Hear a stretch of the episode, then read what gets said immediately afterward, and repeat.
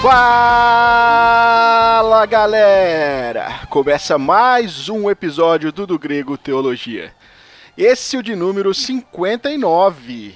E eu sou o Rafael Pavanello e a gente é tão limitado para falar desse assunto que é tão rico que nós precisamos da misericórdia de Deus aqui hoje. Meu nome é André Lourenço e vocês querem saber o que realmente é expiação limitada? Eu vou resumir para vocês aqui. Expiação limitada é quando você vai olhar pelo buraco da fechadura e você não consegue ver todo o ambiente por dentro. Sacou? Tinha que vir do André. E eu sou Claudione Colevati e eu estou aqui para espiar o André e o Rafa. Somente isso. conceito da palavra espiar não tem nada a ver com o que vocês estão falando, vocês estão confundindo os ouvintes. Mas o meu espiar é com S, hein? Não, o meu é, o meu também, ué. Você nunca espiou pelo buraco da fechadura? Bom, querido ouvinte, como vocês viram aí, nosso assunto hoje é expiação limitada, expiação com X, viu? Não é com S. Se você está assíduo aqui no canal ou no podcast, seja lá onde você está ouvindo, você sabe que nós estamos desenvolvendo a série Os Cinco Pontos do Calvinismo. Nós já estamos no terceiro episódio, então se você ainda não ouviu os dois últimos episódios, é importante que você ouça os primeiros, porque existe uma. Não, não necessariamente uma sequência, mas o assunto ele é desenvolvido em cima dos cinco pontos, e um, e um ponto tem sim ligação imediata com o outro, né? Mas, claro, você pode ouvir esse, depois você pode ir lá ouvir os outros dois, ouvir esse de novo, e a gente vai estar aqui se você quiser comentar, se você quiser dialogar, para a gente poder estender aí esse diálogo. Então hoje nós vamos de expiação limitada, mas antes nós vamos lá para os nossos recados.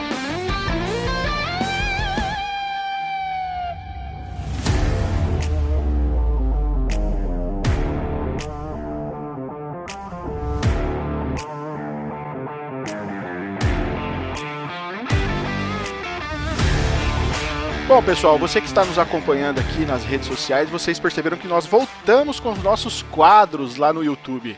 Nós ficamos um tempão aí com o De Olho na Letra, o. o como que é o outro lá? Do Grego o Responde. Grego Responde, né? Ficamos um tempão com eles parados, né? Devido aí às, o agravamento, na verdade, da pandemia que nós tivemos aqui na nossa cidade. A gente deixou de se reunir. E a gente só manteve o quadro literário, porque como vocês já sabem, eu e o Jean, nós trabalhamos juntos, então não havia nenhuma dificuldade ali pra gente estar gravando esse quadro e também para não deixar vocês aí sem conteúdo semanal, né?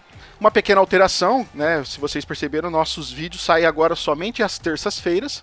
Então toda terça-feira é um vídeo diferente para você, intercalando entre os nossos quadros e sempre na última semana do mês, né, sai o podcast aqui no YouTube. Se você está ouvindo também por algum agregador de podcast, saiba que nós estamos em todos eles. Hoje o mais famosinho é o Spotify, eu acho, né? Quem não, não ouve Spotify? É.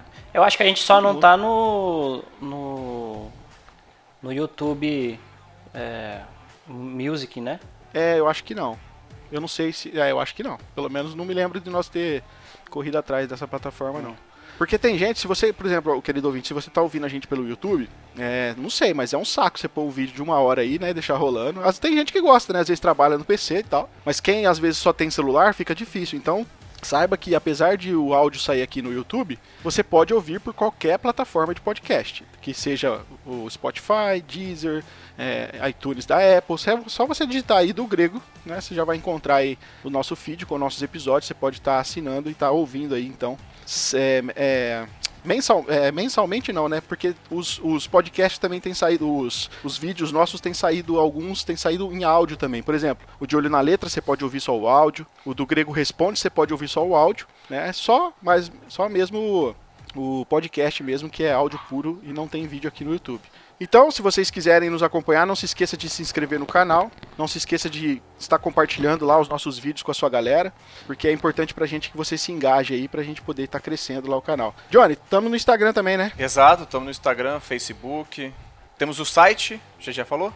Ainda não. O site do grego.com. Temos também, não podemos esquecer, o pessoal que nos acompanha em nossas redes sociais aí, que gosta de fazer compra, é, temos o link da Amazon. É, verdade, hein? E... Estamos precisando da sua ajuda. Compra, compra, compra, compra, compra, compra. E você pode achar o link lá no, no Instagram, lá na bio do, do, do, do perfil. Toda e qualquer compra que você fizer por esse link, você não vai pagar nada mais por isso. Só que você vai estar contribuindo e ajudando o do grego com comissões. E a nossa intenção, é claro, é com tudo que aquilo que a gente for ganhando ou ganhar de comissão, é melhorar a qualidade dos nossos equipamentos para produzir cada vez conteúdo bom e de melhor qualidade. A minha parte eu quero na Ferrari. Quem dera. para você que nos acompanha aí no Instagram, eu ainda nem passei isso para a equipe do do Grego, olha só. Mas já protesto então. o André já fica doido. Mas é, nós ainda iremos organizar, mas nós temos vários livros para sortear para vocês. Ah, não protesto vários. não, não protesto não. E alguns são muito bons. A gente vai estar tá organizando isso depois para ver a melhor forma que nós vamos fazer. Mas então, se você tem que estar tá seguindo a gente lá no Instagram, tem que estar tá inscrito no canal. Fique ligado, em breve a gente vai anunciar aí sorteios de, olha, livros bons, Editor Ultimato, C.S. Lewis. Então, bem legal. Dessa, Fique ligado. dessa então, vez não são os amigos do Johnny que vão ganhar. Ah, oh, louco. É, então, né? Sem, sempre tem uma tramoinha nesse oh, sorteio, então eu tô só cubando. Ah. Quem foi o último ganhador do último sorteio foi Diogo, o Diogo. Foi? foi o Diogo, foi. rapaz, é verdade. E teve um cara, acho que não sei se é do Paraná, o cara ganhou duas vezes sorteio seguido nosso, cara. Então, tem coisa é errada. Seu amigo, você deve ser parente. Deve ser. Ele falou assim, ó, vou, vou, sortear você duas vezes, um livro você dá pra mim. Certeza. Não, o pior é que o cara esses dias mandou mensagem lá no Insta lá perguntando: "E aí, quando é que vão voltar os sorteios?" tá vendo? É capaz dele ganhar os, quatro, os, os, os 10 livros que temos sorteado. É Meu Deus do céu. Bom, querido ouvinte, é isso daí. Então, fique ligado nas plataformas, nas redes sociais, que a gente vai estar tá dando maiores detalhes desses sorteios para vocês. Então vamos lá então pro, pro nosso episódio de número 59.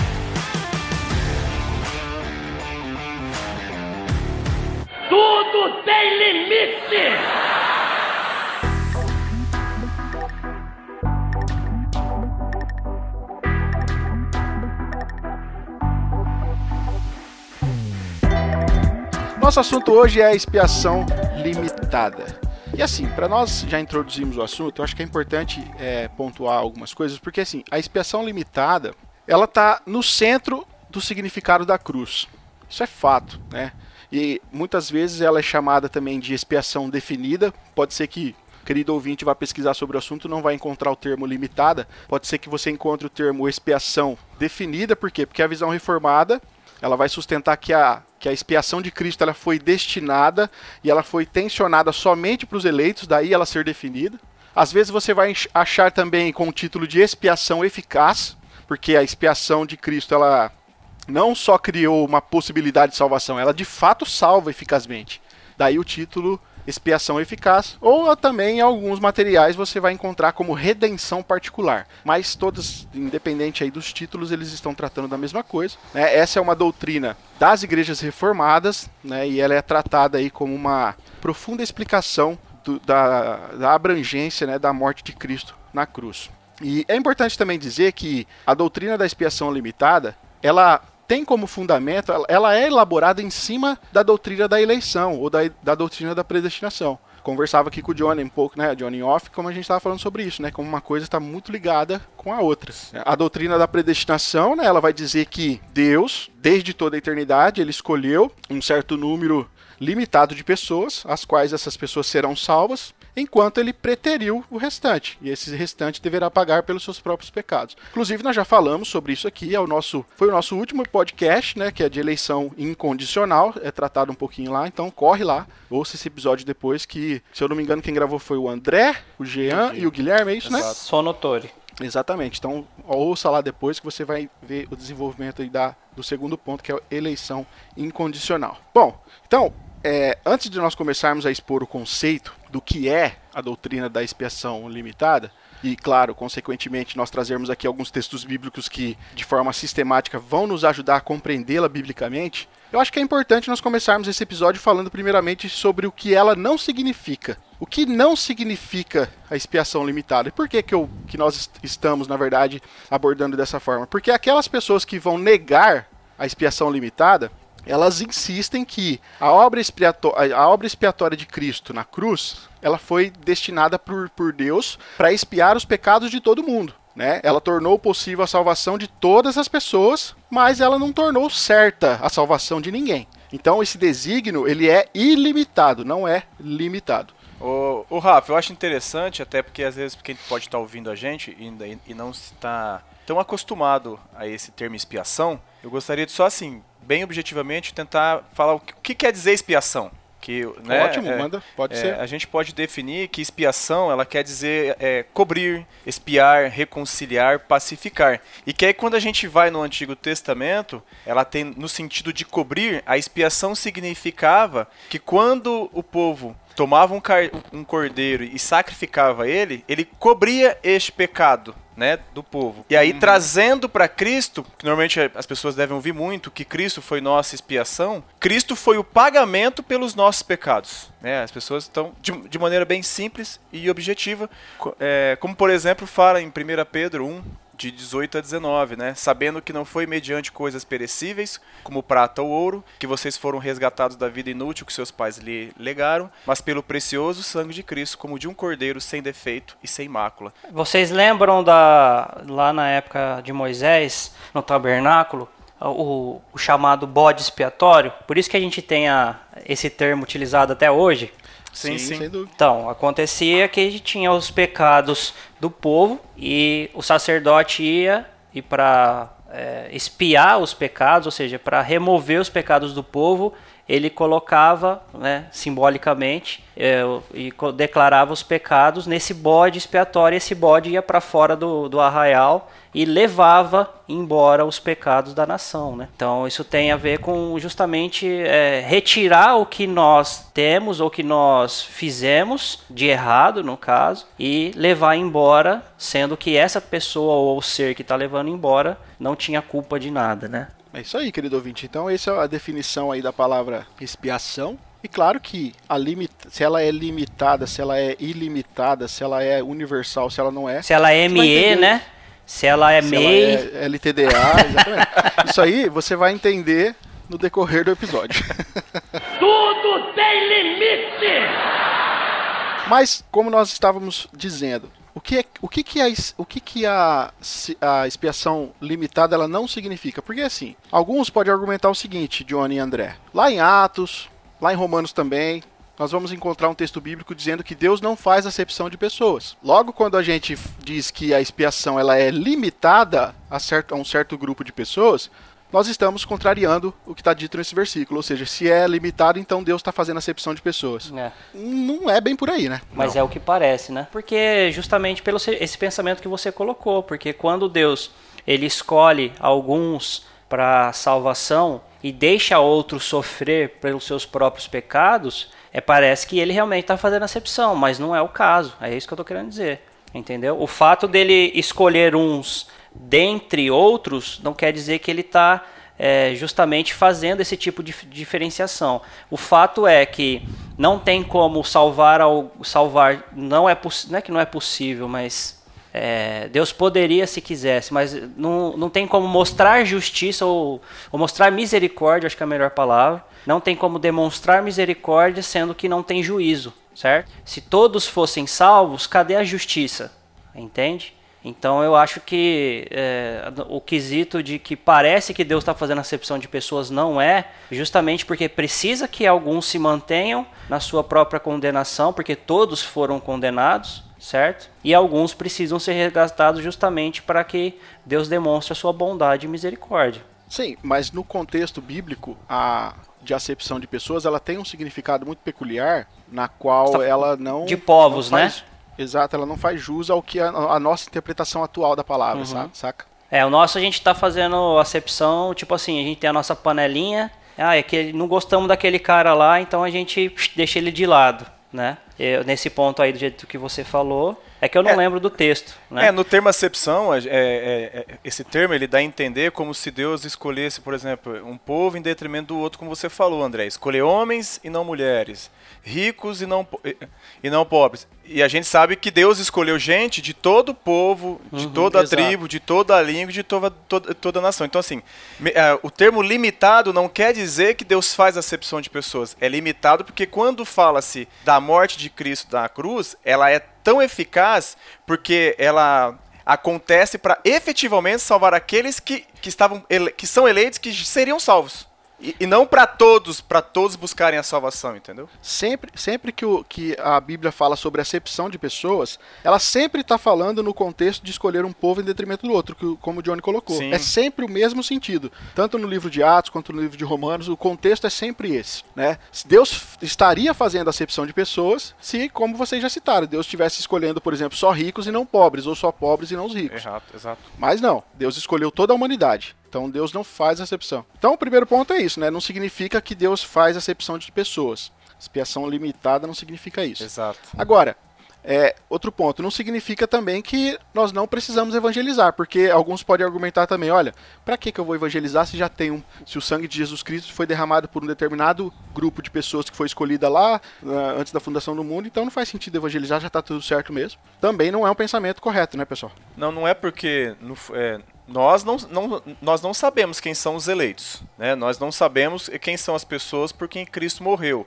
Nós conhecemos aqui, talvez, algumas pessoas da igreja visível, mas a igreja de Cristo, que é a igreja invisível, nós não sabemos quem são, porque ainda existem pessoas que ainda vão se converter a Cristo. E para elas se converter a Cristo, nós precisamos evangelizar, pregar o evangelho, pregar sobre Cristo. Né? É, o Então- evangelho precisa ser chamado para todos, né? Exato. Para Tanto que- depois aqueles que foram escolhidos se identificarem. Exato. Tanto que em Marcos 16, 15 fala, né? Disse-lhes, que é próprio Cristo falando, e de por todo mundo pregar o evangelho a toda criatura. Ele não fala pregar só aos eleitos, é a todos. Aí dentro de todos, os eleitos vão ser chamados.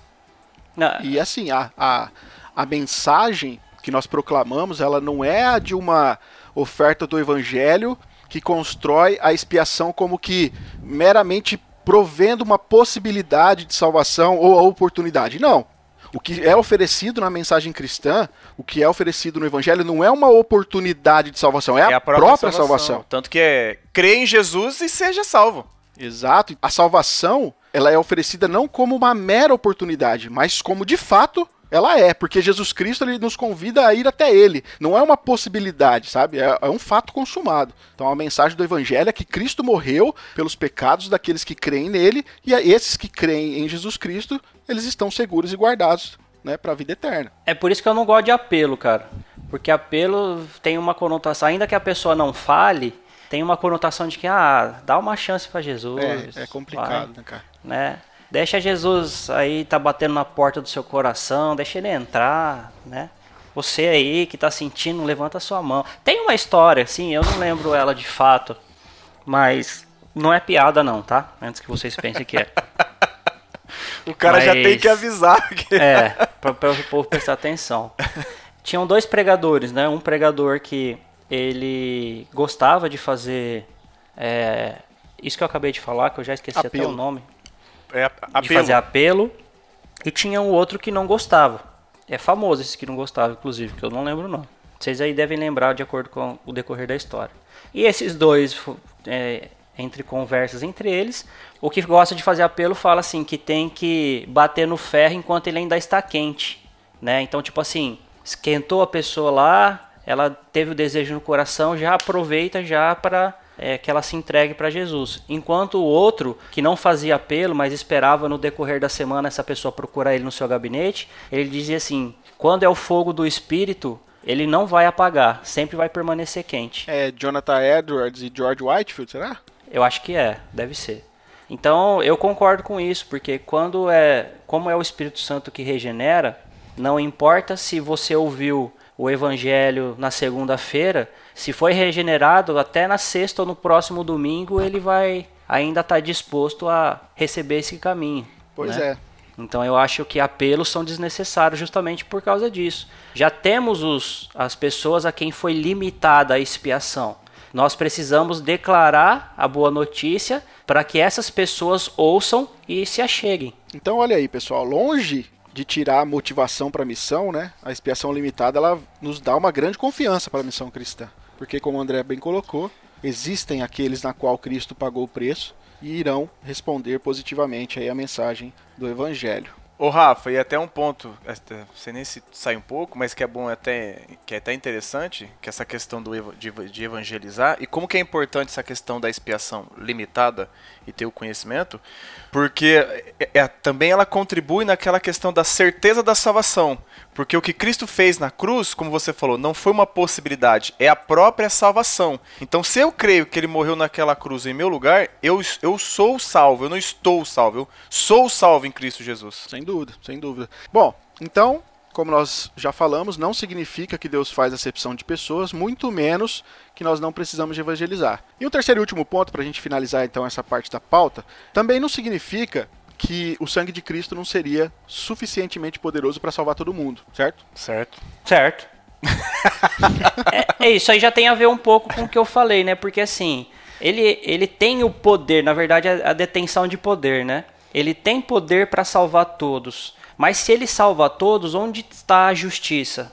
Onde que o juízo de Deus se aplica? Porque não existe misericórdia sem juízo, não existe simplesmente um juízo puro sem a misericórdia. Então, assim, era preciso que Deus se manifestasse de todas as formas da sua natureza e que porque tudo é para o louvor da sua glória, né? Não é para ah, em prol da, da criação. Deus ama a criação, o homem é a coroa da criação, isso a gente não tem dúvida, mas Deus faz o que faz pelo louvor da sua glória. Que dentro desse, desse, é, desse caminho que Deus escolheu para si, no sentido de história da humanidade, ele, por causa de tudo que aconteceu, ele nos amou. Então ele demonstrou amor para conosco. Mas tudo em primeira circunstância, em primeira instância, Deus faz pelo, próprio, pelo seu próprio nome, pelo louvor da sua glória.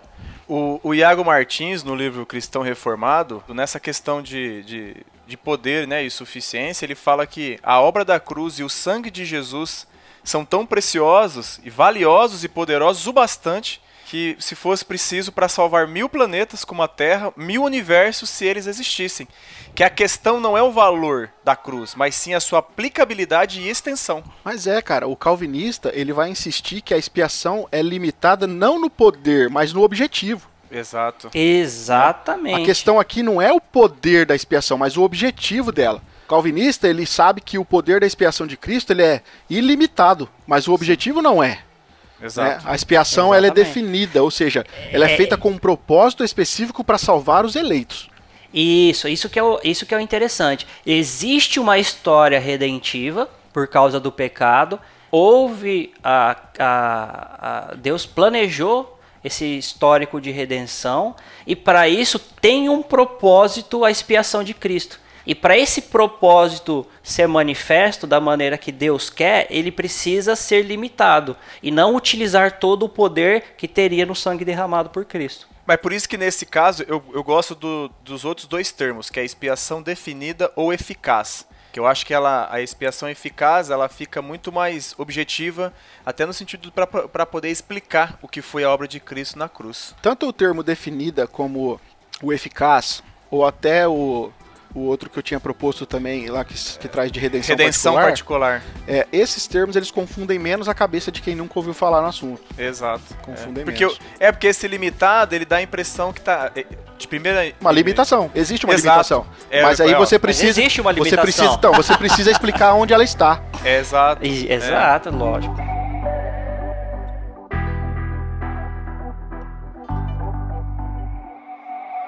Tudo tem limite!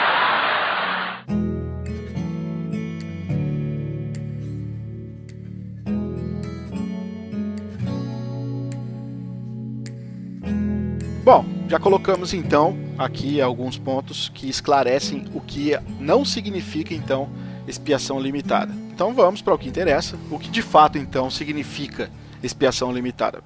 E eu gostaria já de pontuar algo antes de passar a palavra para os meus queridos aqui, porque no, no primeiro episódio dessa série nós passamos para vocês um panorama histórico de como foi que surgiu os pontos do calvinismo, esses cinco pontos, que também são conhecidos como os cânones de Dort. E justamente no- nesses documentos, né, os cânones de Dort, eles falam a respeito da expiação limitada e lá a expiação limitada está definida assim, olha: "Pois este foi o soberano conselho, a vontade graciosa e o propósito de Deus o Pai que a eficácia vivificante e salvífica da preciosíssima morte de seu filho Jesus fosse estendida a todos os eleitos. Daria somente a eles a justificação pela fé e, por consequente, os traria infalivelmente à salvação. Isto quer dizer que foi da vontade de Deus que Cristo, por meio do seu sangue na cruz, pela qual ele confirmou a nova aliança, redimisse efetivamente de todos os povos, tribos, línguas e nações, todos aqueles e somente aqueles que foram escolhidos desde a eternidade para serem salvos e lhe foram dados pelo Pai. Deus quis que Cristo lhes desse a fé, que ele mesmo lhe conquistou com a sua morte, junto com os outros dons salvíficos do Espírito Santo. Eu queria pegar a equipe que sintetizou expiação limitada aqui, dar um beijo, cara, em cada um deles, porque, meu, deve ter dado um trampo para definir esse negócio, cara. E aqui ficou muito bem definido. Eu acho que, é, eu acho que essa equipe deve ter sido bastante grande, viu? E foi, com certeza. É, eu fiz o mesmo esquema que eu vou pedir a, a autorização dos meus pares hum. para fazer no outro episódio que eu participei. Negado. Que ele. Tô brincando, manda bora. Tem um livro que quando eu fui é, comecei a frequentar a igreja presbiteriana me, é, me, deram acesso a esse livro e esse livro me, me ajudou muito antes de qualquer dificuldade que eu poderia ter com essa denominação. O livro é o que Adão, Adão Carlos fazendo sucesso, é.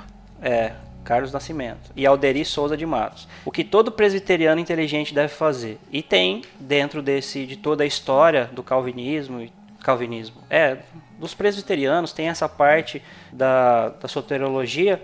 E como eu li a parte da eleição incondicional no outro episódio, eu quero ler um pedaço da expiação limitada. Posso? Manda. Aí tá assim. O que é expiação limitada? O sentido da ideia envolvida nessa palavra é o processo da reunião de duas partes, antes alienadas né, ou separadas, para que formem uma unidade. O pecado havia estabelecido uma separação entre Deus e o homem, e alguma coisa precisava ser feita para remover a culpa do pecado e restabelecer a união entre Deus e o ser humano. Portanto, quando falamos em expiação, estamos nos referindo à obra que foi feita para reconciliar o homem com Deus. Jesus tomou o lugar dos pecadores, a culpa deles lhe foi imputada e a punição que mereciam foi transferida para ele. Os calvinistas creem que Cristo sofreu o castigo em lugar dos eleitos e que pagou pelos pecados de cada um daqueles que Deus havia escolhido para a salvação. Isto é, a expiação é limitada. A expressão expiação limitada não significa que a obra expiatória de Cristo tenha sido incompleta ou imperfeita. A obra de Cristo foi completa e perfeita. O termo limitado se aplica apenas à extensão da expiação. Daí a afirmação de que o sacrifício de Cristo é suficiente para a salvação da humanidade toda, mas é eficiente para salvar apenas os eleitos. Sabe que eu gosto bastante também de uma definição? Ela é apresentada num clássico, eu falava com o Johnny Off também, um clássico sobre o assunto, um calhamaço, cara. O livro chama Do Céu Cristo Veio Buscá-la, a expiação limitada na perspectiva histórica, bíblica, teológica e pastoral. É um livro de 700 páginas que só trata sobre expiação limitada dentro da perspectiva histórica, bíblica, teológica e pastoral, né, organizada e escrita aí por David Gibson e Jonathan Gibson. A definição deles é assim: a doutrina da expiação limitada declara que na morte de Jesus Cristo, o Deus Trino tensionava redimir cada pessoa dada ao Filho pelo Pai no passado eterno e aplicar as metas de seu sacrifício a cada um deles pelo Espírito Santo. A morte de Cristo tinha o propósito de conquistar a salvação somente do povo de Deus. Bem legal também, né? Sim. Oh, eu, é o, eu, eu, vou utilizar aqui o que Piper ele faz uma introdução quando ele vai começar a falar sobre expiação limitada no livro dele, Os Cinco Pontos. Ele diz o seguinte: a expiação é a obra de Deus em Cristo na cruz, pela qual ele, ele completou a boa obra de sua vida perfeitamente justa cancelou a dívida de nosso pecado, satisfez a ira santa de Deus contra nós e ganhou para nós todos os benefícios da salvação. A morte de Cristo foi necessária porque Deus não mostraria uma consideração justa por sua glória se ignorasse os pecados, como que os varrendo para debaixo do tapete sem nenhuma recompensa. É o que a gente estava conversando anteriormente. Não tem como demonstrar somente o juízo, assim como não tem como só demonstrar a misericórdia. Exato para que haja a evidência e a clareza de que ambos existem, precisa dessa distinção. Né? Só tem um lugar onde a justiça e o amor de Deus são manifestados simultaneamente, né? Na cruz? Na cruz. Foi na cruz. Foi na cruz. Momento louvor da oração. Um dia Jesus Não, não é isso não. Aí deu já- a vida por mim. Você não tem raízes assembleianas, não adianta. É. Não, não dá conta. É só o, o- o- só o Rafa mesmo. É só. Mas vocês não falaram que ia ter um momento de louvor aqui? Eu introduzi Pois é, esse foi um momento de louvor. pela, pela É inspiração. você não é levita, né, cara? Aí você não É. conta. Eu, né? Não sou levita, no Isso, caso. é. Isso. Mas fui eu que puxei a música. Vai lá. Tudo tem limite!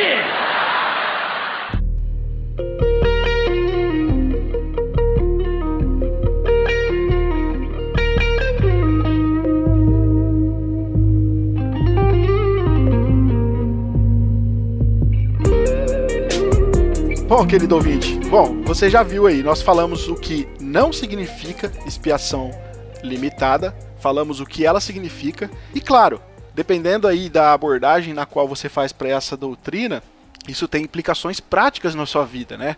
Porque assim, é, Johnny e André, a vida prática do crente, ela é moldada, na minha, na minha perspectiva, né? Ela é moldada de acordo com a crença na expiação. E porque assim, ó, se você Hum. entende Como? É, não entendi. porque assim, ó, se você entende que a expiação de Cristo ela é limitada, que ela é definida, que ela é eficaz, você carrega consigo a certeza de que, como Jesus diz, né, nenhuma ovelha por quem Cristo deu a sua vida jamais perecerá.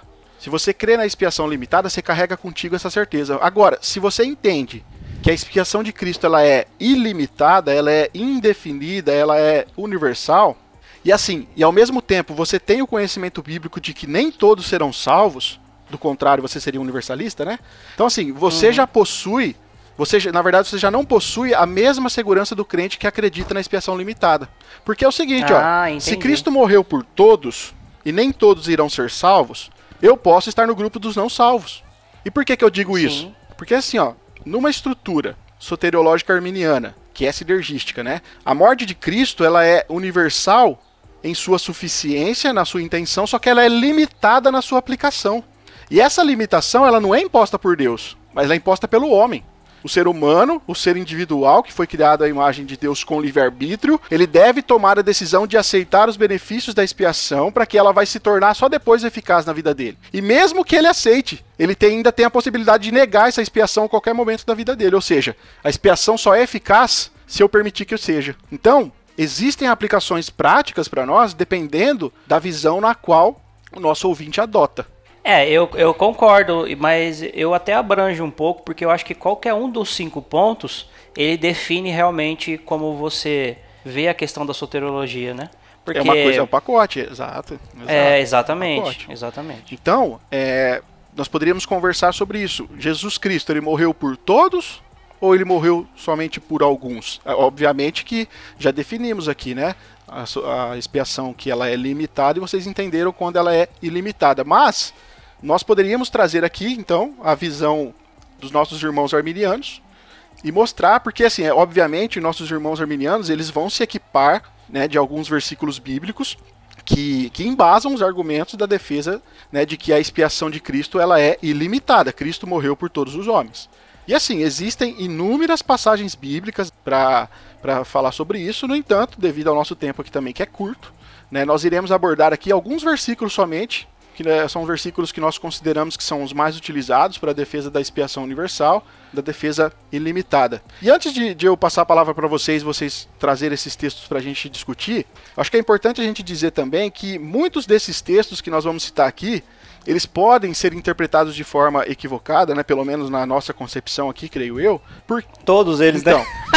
porque justamente porque nós não prestamos atenção no modo como que o Novo Testamento usa duas palavrinhas. É. Você sabe quais são elas? Todos. Todo e mundo. Mundo e todos, exato. Porque assim, no nosso contexto aqui, essas palavras são Principalmente em Romanos, cara. principalmente em Romanos, exatamente.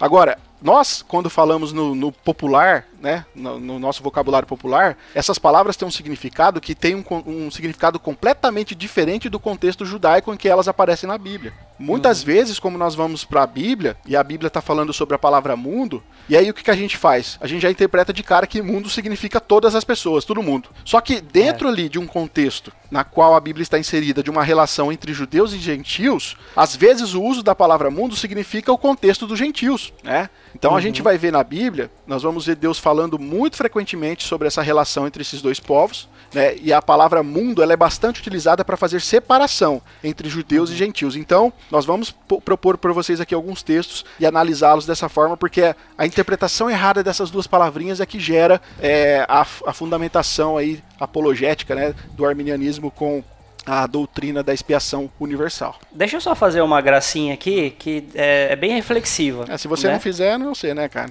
Ah, Pois é, eu sou santo e cheio da graça. É, por exemplo, ó, o Johnny tem ensaio hoje, né, Johnny? Tem. Ele vai chegar lá, vai esperar uns minutinhos, esperar o pessoal chegar, e antes de começar, ele vai falar assim: chegou todo mundo? Aí a gente pode pensar em duas formas: ou todo mundo arminiano, ou todo mundo calvinista. Se ele quer dizer que chegou todo mundo arminiano, quer dizer que todo o planeta Terra deveria ter chegado na igreja para o ensaio do louvor. Se for o todo mundo calvinista, quer dizer que todo o grupo do conjunto deveria ter chegado para o louvor. Então, pensem nisso, queridos ouvintes. O exemplo é bom, é por aí mesmo. Posso ler o primeiro texto? Manda. Esse é clássico, né? João 3,16. Porque Deus amou o mundo de tal maneira que deu o seu Filho unigênito para que todo o que nele crê não pereça, mas tenha a vida eterna. Ué, tá aí. Deus amou o mundo, acabou. Acabou. Ué, Esse é, esse é um dos textos mais legais, assim, porque a gente sempre fala, né? Aqui nos nossos podcasts a gente fala isso direto, que a gente tem que saber fazer o exercitar a ferramenta da hermenêutica. O que, que é a ferramenta da hermenêutica? Ler o seu contexto próximo, ou às vezes até um, um livro inteiro, mas identificar que o contexto é sempre antes e depois do texto proposto. E o interessante é que o que define proximamente o contexto desse texto aqui, no mesmo versículo ele se responde, ele se explica. É isso, no, no mesmo verso, o mesmo verso. Tá aqui, ele se explica. Então, por que, que a gente para numa vírgula aqui e não continua depois, né? Para na parte A e a parte B a gente esquece. É interessante, né? porque é mais gostoso isolado que estudar.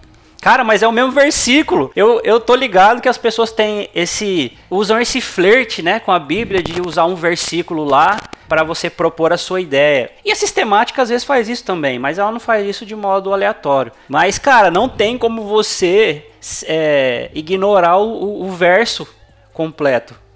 Não, a passagem de fato fala que Deus amou o mundo, né? Sim. E fala que Deus enviou seu filho. Mas como o André tá, tá falando aí, o próprio texto faz uma restrição com relação à salvação. Qual que é? Que todo, para que todo que nele crê. não Só aqueles que creem vão ser salvos. Exato. Entendeu? Agora, será que nessa passagem aqui, e em outras passagens que está dizendo a expressão mundo, vai se referir a cada pessoa sem exceção? Um É. jeito de responder isso é Não. interessante, porque assim, ó. É contexto também, se, né? Se, se a gente encontrar. Oi? É contexto também, né? Eu sei Também. que você vai chegar nesse ponto aí. Também, mas ó, não, eu, eu nem vou lá, depois você volta nisso aí então. Mas Tá. assim, um jeito da gente responder isso aqui seria o seguinte: se a gente encontrar um texto que poderia nos provar que tenha existido pelo menos uma pessoa na qual Deus não tenha amado, então nós não teríamos razão para entender que o mundo aqui em João 3,16 ou em outras passagens fala a respeito de cada pessoa sem exceção, certo? Uhum, certo. Nós temos um texto? Não. Ô louco, Romanos 3, 9, 13. Ah, não, que. Ah, tá, perdão, perdão. Eu tô, eu tô falando. Não, eu tô, eu tô entendendo o contrário. Que fala que Deus amou. é, que Deus amou todos, mas não quis salvar a todos, entendeu? Hum, não, sim. No caso aqui, se mundo significa todos, Fih, você tá apelando pra Romanos 9, é o, é o, é o final do final. Não, porque Você vai, por quê, você vai discutir com qualquer um lá, você vai argumenta de leve, vai indo, vai indo. Fala assim, ah, você não quer ouvir? Então eu vou tirar minha arma secreta, Romanos 9. A cripto... Não. Como eles falam que é a A criptonita. criptonita. É. Não, mas o texto é claro, cara, porque lá fala que Deus amou Jacó e, e odiou Esaú. E lá, claro, Deus está fazendo uma comparação entre Jacó, que era é, pai da nação de Israel, e Esaú de Edom. Mas Deus já amou Jacó e não amou Esaú. Isso aqui é o suficiente para a gente dizer que quando a Bíblia diz que Deus amou o mundo, ele não está se referindo a cada pessoa sem exceção. Isso, mas aí que a gente tem que levar em consideração também que há duas no caso seria três formas de, de mundo aqui, né? Mas duas formas onde é, o mundo aqui é usado pelos reformados até. A palavra mundo aqui, no original do grego, ela quer dizer cosmos, então ela serviria para o universo, certo? Né? Então, assim, poderia dizer que Deus não amou só as pessoas, mas Deus amou toda a sua criação de maneira que segue o texto, certo? E isso não inferiria e não desqualificaria que o fato naquelas pessoas de dentro da criação que também fazem parte da criação só não perecerão se crer no filho. Então não há erro aqui, né? Mas aí onde tem o contexto como você colocou, né? Com quem Jesus está falando? Isso. Aí onde aí onde eu vou querer chegar. Se a gente usar se a gente for usar a palavra no seu original, a gente está usando a palavra, como o Rafael gostaria de dizer, ipsis literis que é o que realmente ela significa na sua versão original. Essas, essa palavra, como vou usar o próprio palavra do texto que está sendo discutido, palavra mundo. É, o fato do que o seu original quer dizer que signifique universo ou toda a criação, quando você estuda a parte hermenêutica, usando o seu próprio contexto, né, que, não, que não tem como você usar hermenêutica sem utilizar o, analisar o contexto, essa palavra pode não significar o que o original quer dizer. E quando é assim, essa palavra ela vai ser traduzida, né, ou trocada o seu significado pelo próprio texto que tem a sua antecedência ou a sua sequência. Que no caso do verso 16, ele já ajuda você a pensar porque diz assim: já não é é, pode ser toda a criação, mas é, ele está falando de indivíduo. Então eu já não abordaria a parte da criação, porque ele está falando que ele amou o mundo, mas ele está falando que é aquele que crê no Filho unigênito que vai ter a vida eterna. Então você, pera aí, opa, qual é a ligação que tem com a criação toda para com a salvação? É, não tem muita ligação, fica uma questão desconexa. Agora, quando você aplica a palavra mundo com o todo mundo calvinista, lembra da piadinha? Não quando todo mundo arminiano, você vai ver o que? Você vai lá descobrir que no, no, numa é, é parte para cima do texto, você vai ver que o que, que aconteceu? E Jesus estava lá conversando com o fariseu Nicodemos. Gente boa até, Nicodemos. Principalmente aquele Augusto lá. E ele está conversando com o cara que é fariseu, que é, entende que a salvação é só para os judeus, que Deus é, escolheu somente os judeus e tal, tal, tal. E Jesus vai dizer que não, que o filho do homem não veio agora só para os judeus. Ele veio primeiramente para os judeus, mas também veio para todos os povos do mundo. Então a gente pode, com isso, é, identificar que Jesus está explicando para Nicodemos e falando assim, ó, Nicodemos, não é o que você está pensando. Não é o que você entendeu. Porque meu pai, ele amou todos os povos do mundo, não só os judeus. Então ele me enviou para que todas as pessoas de todos os povos que creem em mim venham ter a vida eterna e não pereçam mais nos seus próprios pecados. Não faz mais sentido isso quando você analisa dessa perspectiva? Sem dúvida. Sim. E, e sabe o que é mais legal, cara? É que o que, que acontece no capítulo 4 de João? Vocês lembram? Não, mas eu tô vendo aqui, pera aí. Ah, da mulher samaritana, é outro povo já.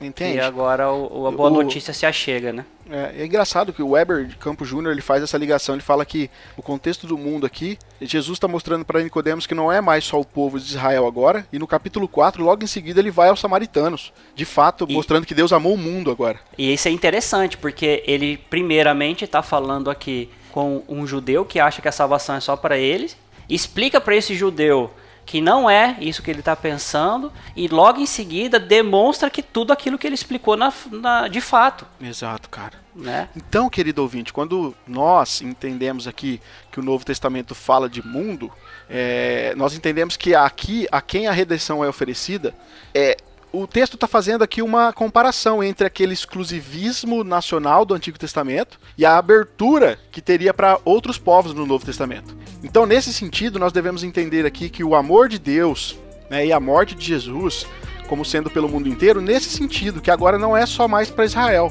mas agora também está aberta para outros povos. Isso não significa que cada pessoa do mundo sem exceção, mas o mundo visto aqui de uma perspectiva, né? Sem distinção. Sem distinção. Muito obrigado, é isso, João.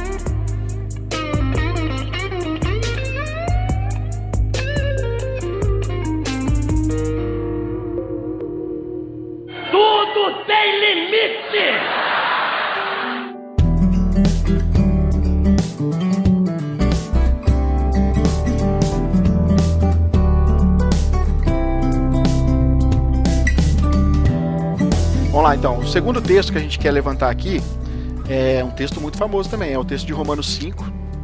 E nós vamos ler o verso 17. Opa, isso, do 17 ao 19. 17 ao 19, é isso, né?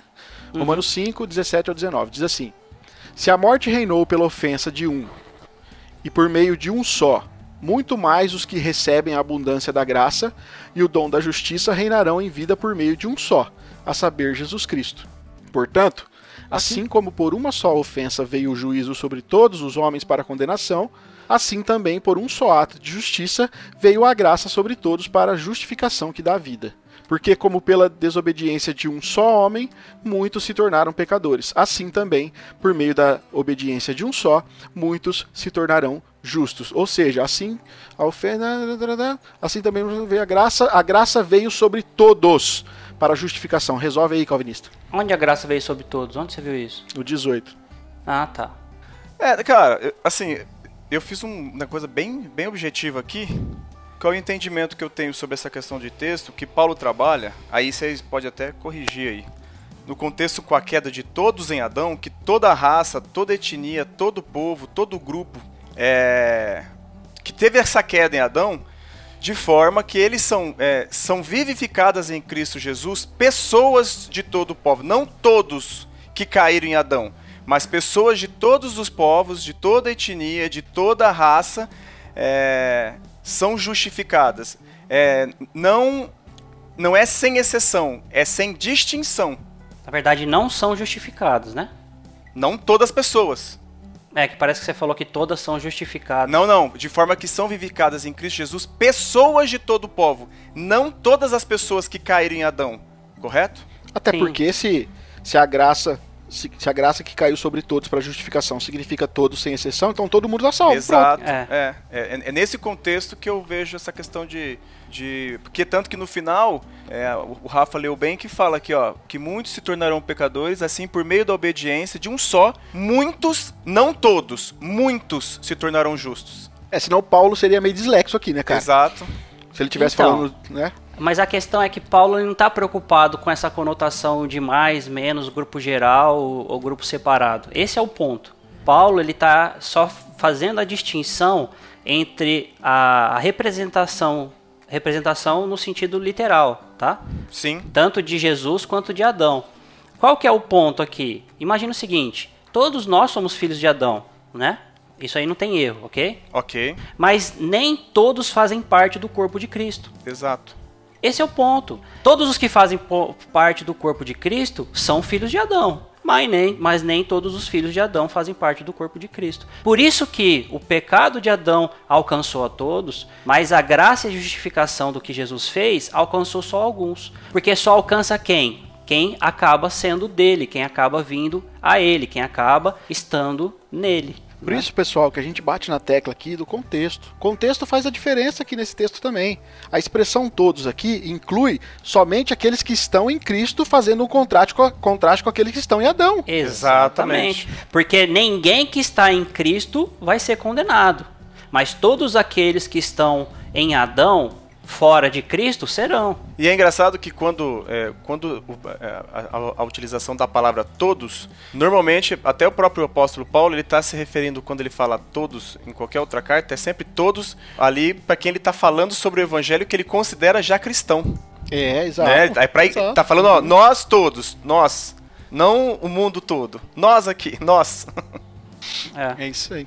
Olha, querido ouvinte, nós teríamos outros e outros textos para abordar, mas nós estamos percebendo que o nosso tempo aqui está indo embora. Então a gente vai só falar só mais um texto utilizado na apologética arminiana para defender a expiação universal. Tá? E depois nós podemos alongar e discutir isso daí ou nos comentários ou por e-mail, tá? Fica à vontade. Último texto então, pessoal, 2 Pedro 3:9. Deixa eu ler esse então, que vocês leram e eu não li. O Senhor não retarda a sua promessa, ainda que alguns a julguem demorada. Pelo contrário, ele é paciente com vocês, não querendo que ninguém pereça, mas que todos cheguem ao arrependimento. Tá aí, ó. Todos vão chegar ao arrependimento. Acabou, Não. tá todo mundo salvo. claro que não, André. Eu sei. O André não aceita brincadeira, Johnny. Ele brinca. Quando a gente brinca. É, quando a gente vai brincar, ele quer tesourar. Ele é É assim. lógico, é porque eu sou eu. Ai. É porque eu sou, é porque eu sou mal mesmo. Ah, aqui, ó. É mais um texto. ah, O Rafa depois pode até quer aprofundar mais. Mas é mais um texto que tá falando sobre a igreja. Pedro ali tá mostrando, Exato. ele tá mostrando aos leitores cristãos, né, que a demora do julgamento divino era um sinal de paciência e misericórdia de Deus com respeito a eles, não é a todo Com mundo. respeito aos eleitos, né? Sim, a igreja, né?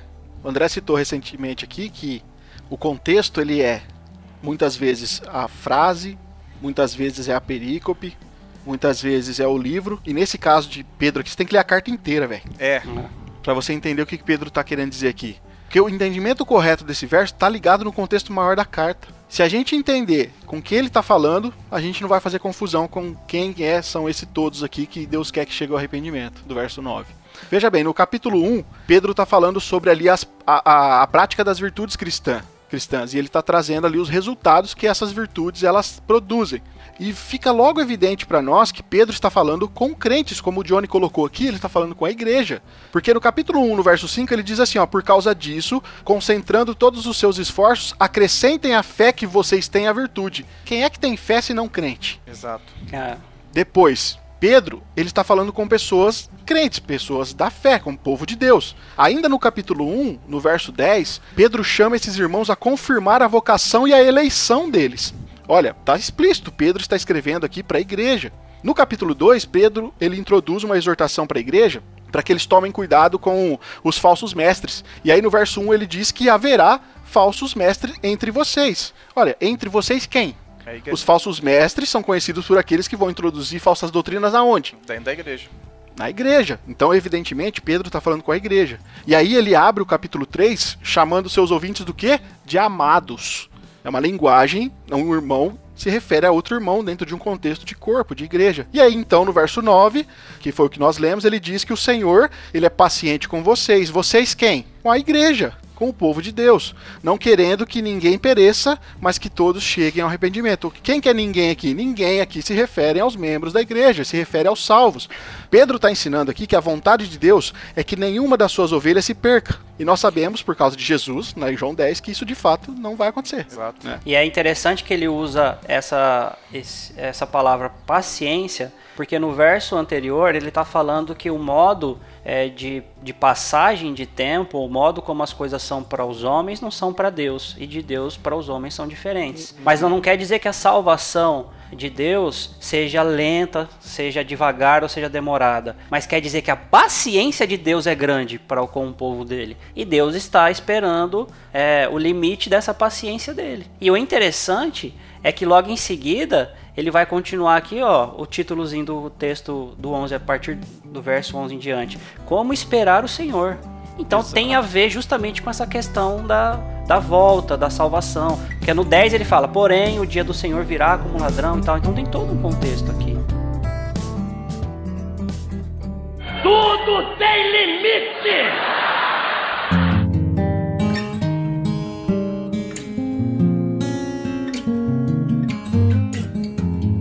Pois bem, meus queridos. Então, os calvinistas eles afirmam que a expiação ela é, li- ela é limitada, né? Porque a obra expiatória de Cristo na cruz, ela tinha como objetivo somente o seu povo escolhido. E claro, não é para menos, também existe uma apologética bíblica calvinista que defende essa visão.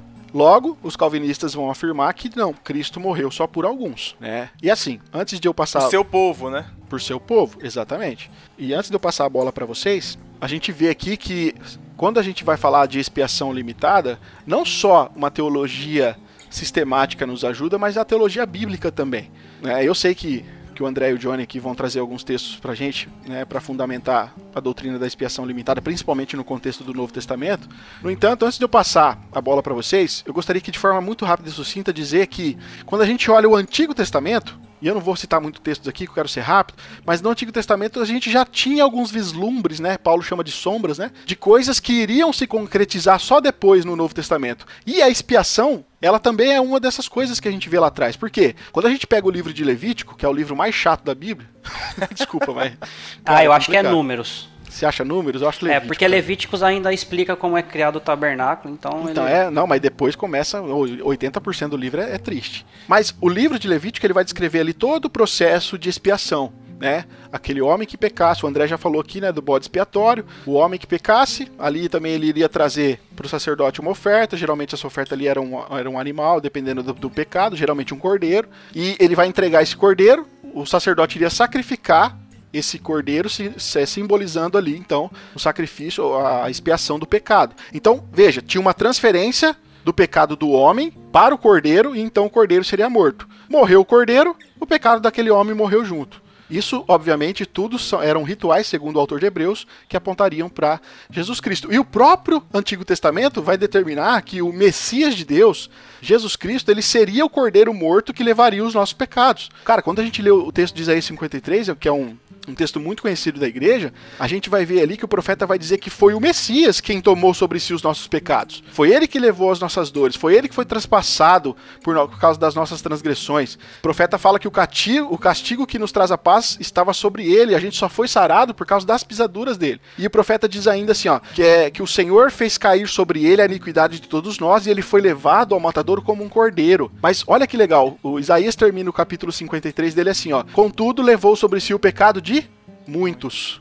E é interessante, cara, que ainda no Antigo Testamento, o profeta, quando fala da expiação do pecado, que seria feita pelo Cordeiro Perfeito, seria feito pelo Messias de Deus, os efeitos, o resultado dessa expiação, ou seja, o perdão dos pecados, recairia sobre muitos, muitos e não sobre todos. Exato. E é muito interessante isso, que para quem entende que Israel é a, é a igreja, só que a igreja no Antigo Testamento, e tem a igreja no novo, nem todo mundo que está dentro da igreja, no caso a igreja visível, é, faz parte dessa limitação, desse processo, desse projeto de expiação de Cristo.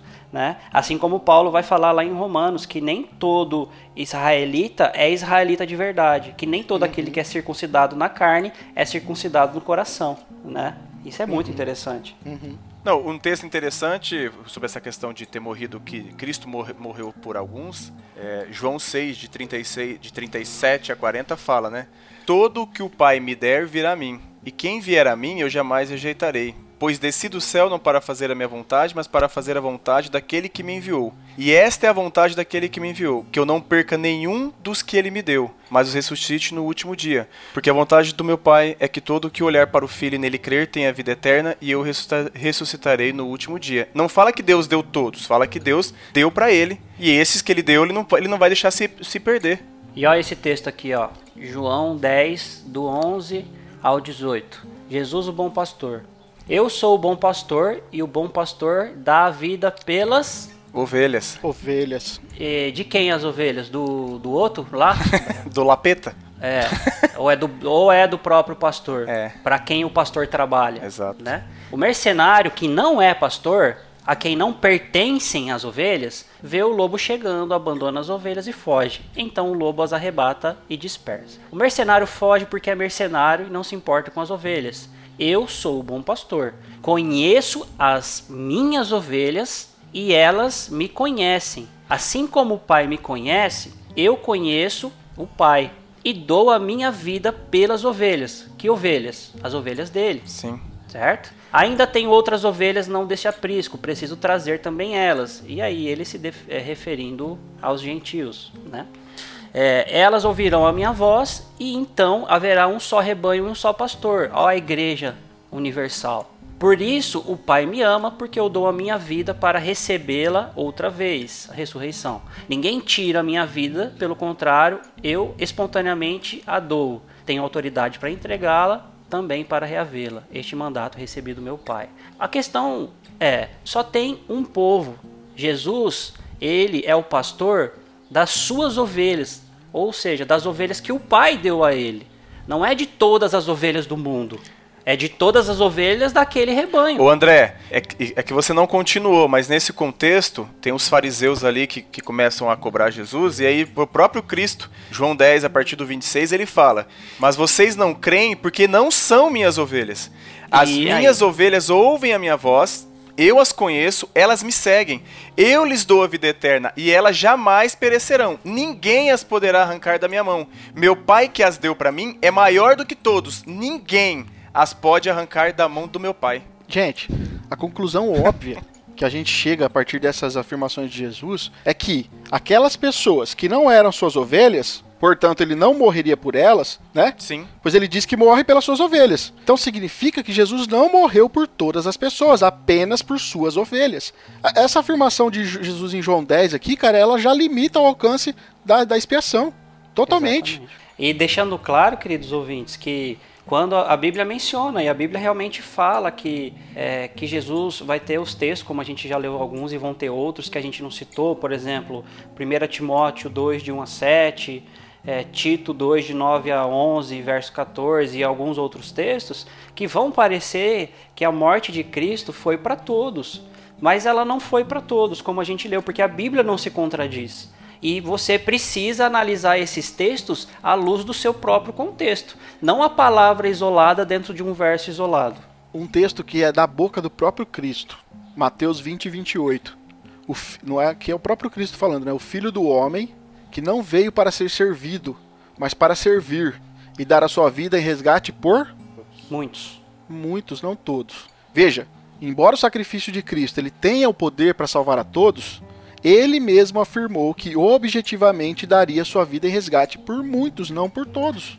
Ô Rafa, A gente vai por Oi. Mateus 26, 27 a 28, o próprio Cristo também, ó. E tomando o cálice e dando graças, deu-lo dizendo: Bebei dele todos, porque isto é meu sangue, o sangue do Novo Testamento, que é derramado por muitos para a remissão dos pecados. E para quem que ele estava falando? Quem são os todos ali? É o todos arminiano ou é o todos calvinista? Aí é o calvinista, né? Não, pelo amor de Deus, gente, não estou falando que os discípulos lá eram calvinistas, tá? Isso é uma- seria um Nossa. absurdo, como alguns Seria um- falam. um anacronismo, né? né? É. Tem alguns que falam, não, porque o apóstolo Paulo era calvinista. Não sei Isso o é, isso é bobagem. É ridículo. Mas assim, o conteúdo ali era que Jesus estava dizendo para um grupo. E daquele grupo, o grupo se expandiria, mas o grupo não atingiria todo o processo de todas as pessoas do mundo. Ó, a mesma linguagem a gente encontra em Hebreus 9, 28? 28. É, pode ler aí. Assim também Cristo, oferecendo-se uma vez para tirar os pecados de muitos, aparecerá a segunda vez sem pecado aos que o esperam para a salvação. Olha que legal, né? Essa passagem diz que Cristo se ofereceu objetivamente para tirar os pecados de muitos. E ele vai aparecer para quem? Né, na segunda vida, para esses na qual ele tirou o pecado. Exato. E lógico que ele não poderia tirar o pecado de todos, senão todos iam ser salvos, gente. Você imagina o seguinte, ó, porque assim, qual que é o ponto? Primeiro que a Bíblia, ela é totalmente aversa a universalismo, correto? E se realmente é, Jesus morreu por todos, todos têm que ser salvos, Sim, certo? certo? Por Sim. quê? Porque o pensamento de que Jesus morreu por todos, mas só alguns vão ser salvos, quer dizer que Jesus morreu por alguns em vão. Quer dizer que o sangue de Jesus não tem poder para salvar por aqueles que ele morreu. Se ele morreu por mim e eu não vou ser salvo, quer dizer que é, não valeu a morte dele, ou quer dizer Não. que a morte dele não foi eficiente? Quer dizer que tem pessoas no inferno sofrendo que tiveram seu pecado pago por Jesus? É, Ó, É. boa. Jesus foi morreu em vão por essas pessoas? Não, a ira de Deus foi derramada sobre alguns homens, foi, de- foi derramada sobre Cristo em vão. Cristo morreu para que pessoas fossem condenadas. É. Eu, eu- eu até peguei aqui a passagem no livro do, do, do, do Iago. Ele fala sobre essa questão do problema da dupla punição. Não sei se você já chegou a ler, o Rafa. Eu li. Que ele falou, ou seja, o problema da dupla punição é uma questão teológica muito séria. Se alguém paga uma dívida sua e você tenta pagar essa dívida novamente, aquele que recebe o pagamento por qualquer coisa é, não seria uma. Aquele que recebe o pagamento não seria uma pessoa justa. Não aceitar um duplo pagamento por qualquer coisa é um ato comum de honestidade. Ou seja, o Cristo pagou, Deus recebe. Então a pessoa depois vai pagar de novo e Deus vai vai receber de, de, de novo. Deus não seria justo. Deus não seria caso. justo nessa questão da justiça. O Iago levanta, o Johnny, um outro argumento aí no livro dele também, cara, que eu achei sensacional. Porque assim, é, se Jesus morreu por todos os pecados de todos os homens, certo? Certo. A pergunta óbvia aqui é a seguinte: então por que que então todos não são, so- não são salvos? E aí, qual que é a resposta que a gente tem? Ué, porque o homem não crê. Eles rejeitam aquilo que Jesus fez porque eles são incrédulos. E aí o Iago levanta o seguinte: "Por- mas peraí, a incredulidade é um pecado, não é? Exato. E se Jesus morreu por todos os pecados de todos os homens, Jesus também morreu pela incredulidade desses que não creem. Todos deveriam Como a, crer. increduli- é, como a incredulidade é pecado, esse pecado também foi expiado por Jesus na cruz. Se Jesus morreu por todo mundo e a incredulidade de todo mundo está perdoada, ué, isso é absurdo, Todos cara. deveriam crer e todos deveriam ser salvos. Exato, então a Rapaz, gente isso vai aí é uma absurdo. confusão, né? Dá um nó na cabeça isso aí.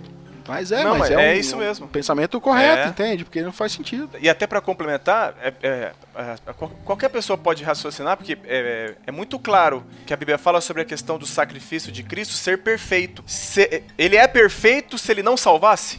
Ele seria perfeito se ele não salvasse? Não, não Exatamente. seria. Aí não é perfeito. Seria ineficaz. Exato. Não faz sentido. Capítulo 17 de João é um capítulo bem conhecido da galera, né? Oração sacerdotal. Oração sacerdotal. E nessa oração, Jesus faz questão de orar pelos discípulos dele. No verso, no verso 6 diz Não diz só assim, por aqueles naquela época, isso que é legal, né? Mas Exato. pelos do futuro também, mas vamos lá. Exato. Verso 6. Manife- Aqui tá na, na Almeida atualizada ainda, revisada. Manifestei o teu nome aos homens que me deste do mundo. Eram teus, tu me confiastes e eles têm guardado a tua palavra. E aí olha que legal. Jesus faz questão de delimitar o escopo da sua oração. Porque no verso 9 ele fala assim: É por eles que eu rogo. Por quem? Pelos, pelos, pelos discípulos. Pelos discípulos. discípulos. Não rogo pelo mundo, mas por aqueles que me deste, porque são teus. Cara, Jesus estava orando apenas pelos seus discípulos. E aí eu pergunto: por que, que Jesus não oraria, não oraria pelas outras pessoas do mundo também, se ele tivesse dado a sua vida em resgate para eles também? Exato. Se fosse o desejo do Pai que todos do mundo todo se arrependessem. Exato, exato. Exate. Exate, Exate. Amigue. Exate, amigues, amigue. amigues, exate. A passagem claramente aqui, cara, tá nos dizendo que ele orou apenas pelos crentes. O verso 20, olha, não rogo somente por estes, mas também por aqueles que vierem a crer em mim por intermédio da sua palavra. Gente, Ah, gente. sensacional isso aí. Para fechar, Atos 20, 28. Atos 20, 28. Cuidem de vocês mesmos e de todo o rebanho no qual o Espírito Santo os colocou como bispos para pastorearem a igreja de Deus, o qual ele comprou com seu próprio sangue. Quem que Jesus comprou com seu próprio sangue? A igreja. A igreja de Deus. É um resgate efi- eficaz para aqueles que creem, somente para aqueles que creem. Você sabe que a Bíblia aí fala é, como sendo bispos, é, porque tem alguns que são cavalos mesmo, né? E outros acham que são ouvido- reis e rainhas. É, então. exatamente. Quem tem ouvidos ouça.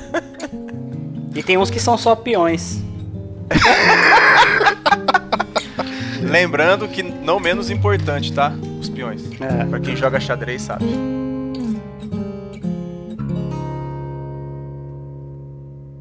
Tudo tem limite!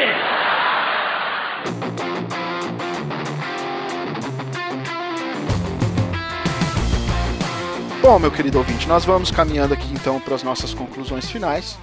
E como eu que puxei a fila, eu vou concluir primeiro. e assim, eu gostaria de concluir fazendo aqui duas coisas. Primeiro, uma indicação de leitura. Ah, tinha que ser. Se Lô, eu era o menino da. da. da, da- como é? Não é da instituta, era da. da piadinha? do- não, não, não. Era Não? o menino da. da ah, da confissão de fé de Westminster. É, você é o menino da indicação. Você vai finalizar com confissão hoje? Não. hoje. Ah, Ô, não louco, acredito. não acredito. Não, eu dei uma parada com isso. Você é, virou bullying aí, eu parei. Bom, como eu havia, estava dizendo, né? Eu gostaria de concluir fazendo então, primeiramente, aqui duas indicações de leitura. Primeiro, é claro, já falamos aqui em outros episódios do livro do nosso querido Iago Martins, O Futuro Nicodemos do Brasil. Chama, o livro chama O Cristão Reformado.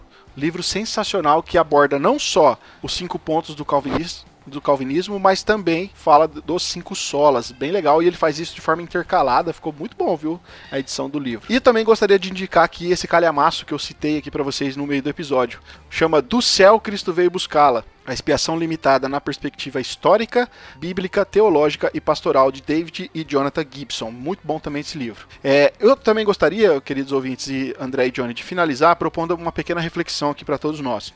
Que eu acho que eu julgo ser importante. Veja, se, se o fim para o qual Deus criou o mundo é a exibição da sua glória, e se o ápice da sua glória é o esplendor da sua graça, e se a obra de Cristo na cruz é o ápice da exibição dessa graça maravilhosa de Deus, e se a glória da cruz ela está ligada de um modo que ela é inseparável com a eficiência de expiar os nossos pecados, então, quando nós não proclamamos o efeito expiatório completo da cruz, nós diminuímos a glória da cruz. Nós estamos diminuindo a glória e o ato de Jesus Cristo na cruz. Então, a minha oração é que todos nós possamos engrandecer mais plenamente a majestade da glória e da graça de Deus na cruz de Cristo, e que nós possamos juntos anunciar essa glória da morte de Cristo aos seus eleitos, que nós possamos afirmar que a obra da cruz ela expia eficazmente e definitivamente a culpa pelos pecados e ela apazigua a ira de Deus. E citando aqui um teólogo calvinista chamado John Murray, né, ele disse o seguinte: a glória da cruz está vinculada solidamente à eficácia da sua concretização. Eu queria só dizer que, é, querido ouvinte, nós estamos fazendo esse serviço para que você entenda é, esse pensamento teológico, essa sistematização que a gente que muito é conhecido durante muito tempo após a reforma protestante e que você não precisa entender isso, é, você não precisa ter total discernimento sobre essas coisas para que você seja parte dessa limitação da expiação. Então, não se preocupe com isso. Isso aqui é só um conhecimento que nós adquirimos, estamos passando para você. Se você gostou, se você não gostou, se você concorda ou se você não concorda, isso não quer dizer que Jesus não morreu por você. Nós não sabemos se Jesus morreu por você, mas nós dizemos que aquele que crê em Jesus será salvo. Não, não perecerá, mas terá a vida eterna. Então, querido ouvinte, você que sente no teu coração que é, é foi chamado por Cristo para receber a boa notícia, para receber para receber a graça de Deus, como Rafael disse, uma graça maravilhosa, uma graça imerecida, que você, pela fé, por esse dom de Deus, que Deus mesmo dá, essa fé salvadora, crê em Cristo, creia que ele morreu na cruz, creia que ele expiou os seus pecados e que você não deve mais nada, mas que agora você, por gratidão e por amor a esse Cristo que morreu por você, você vai viver em busca da santidade até o fim. Eu, eu como conclusão, eu gostaria de deixar o que Michael Orton deixou escrito, né? Abre aspas. A todos que creem em Cristo, declaramos com as Escrituras que já estão salvos da ira de Deus, da morte e do inferno. Sua salvação não é potencial, mas real. Não são salváveis, mas salvos. E esta é a certeza que todo cristão deve ter em Cristo. O Cristo tomou o seu lugar naquela cruz, não para que você pudesse é, ter uma oportunidade de ser salvo, mas que para que você que crê em Cristo já é salvo em Cristo Jesus. É isso aí, meu querido ouvinte. Então, esse foi o episódio Expiação limitada. Não se esqueça, como eu falei lá no início, ouça os outros dois episódios, né, que traz os primeiros dois pontos aí dos cinco pontos do calvinismo. E se você quiser comentar, se você quiser deixar a sua opinião, a sua reflexão, se você discorda da gente, se você concorda, você pode enviar para a gente tanto nos comentários, tanto do site quanto do YouTube, quando você pode também enviar um e-mail para podcast@dogrego.com. Nós iremos é, de forma satisfatória estender esse diálogo aí com vocês, tá bom? Vou ficando por aqui. Meu nome é Rafael Pavanello e a gente se vê aí numa próxima oportunidade. E eu sou o André Lourenço e a expiação pode ser limitada, mas a glória de Deus é infinita. E eu sou o Claudione Colevati e Deus abençoe a todos.